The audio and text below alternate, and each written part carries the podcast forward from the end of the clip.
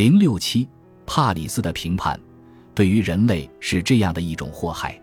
麦亚和宙斯的儿子引领三位女神的滑车来到伊达的山谷，来到牧人的牛栏，找那独自生活在孤独小屋炉灶边的年轻牧人。在他们准备一心进行关于美帝激烈竞争的日子里，他这一趟惹起了多大的祸害呀！欧里庇得斯《安德洛马克》第二百七十行起，正如七雄宫推败的战争使得希腊人为特洛伊战争做好了准备一样，推提斯婚礼的余波也使奥林波斯山上的神奇战成了极派。我们接下来还会提到的推提斯，正是那位曾经在赫淮斯托斯与狄俄尼索斯受难的时候照料过他们的海洋宁府。波塞冬与宙斯都曾经盘算过引诱推提斯。波塞冬一知道推提斯的儿子命中注定生下来就要比自己的父亲更强大，就打消了这个念头，甚至还小心翼翼地保守这个秘密，使宙斯对于这个预言一无所知。就在风流成性的宙斯正要引诱推提斯之前，刚刚被赫拉克勒斯解放的普罗米修斯适时的警告了他。于是众神决定要为推提斯找一个相对平凡的人作为丈夫。他们选中了珀留斯，尽管珀留斯在凡人间仍然算得上十分出众。他曾经参加过阿尔戈远征以及卡吕冬野猪狩猎，而且也是半人马卡戎的好友。推提斯的人缘很好。所以，正如我们所看到的那样，众神都出席了推提斯的婚礼，甚至没有接到邀请的厄里斯也不请自来。为了报复自己未被邀请的遭遇，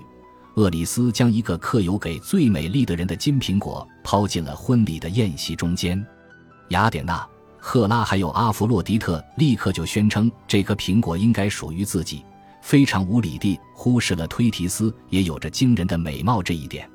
而且，事实上，推提斯还是这次婚礼的主角。宙斯宣布将仲裁权交给特洛伊王普里阿摩斯的儿子帕里斯，因为帕里斯此前就以公正著称。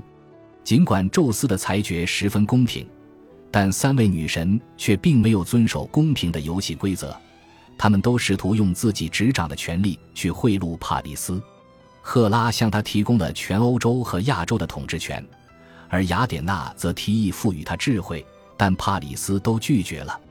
阿弗洛狄特能够呼唤征服万物的爱神艾若斯，他提出可以让尘世最美丽的女人海伦爱上他。帕里斯接受了他的提议。在这之后，善妒的赫拉与雅典娜的怒火不仅毁灭了帕里斯，连带着也毁灭了他的全部家人和整个城邦。古希腊花瓶上描绘这一情节时。出现的三位女神都穿着华丽的衣服，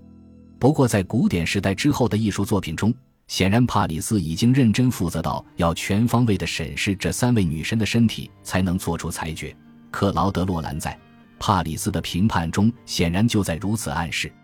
这幅画作于1645年至1646年间。对这一神话的其他阐释还包括鲁本斯创作于约1632年至1635年间的《帕里斯的评判》，与阿西姆乌提耶沃1615年创作的《帕里斯的评判》，还有亨德里克·凡巴伦1599年创作的《帕里斯的评判》。上述这些作品中，三位女神穿着的衣服加起来也就刚刚有一套比基尼的大小。老卢卡斯克拉纳赫想必十分喜爱这一神话主题。他根据这一主题创作了好几个版本的画作，《帕里斯的评判》在一七零一年还被约翰·埃克勒斯改编成了歌剧。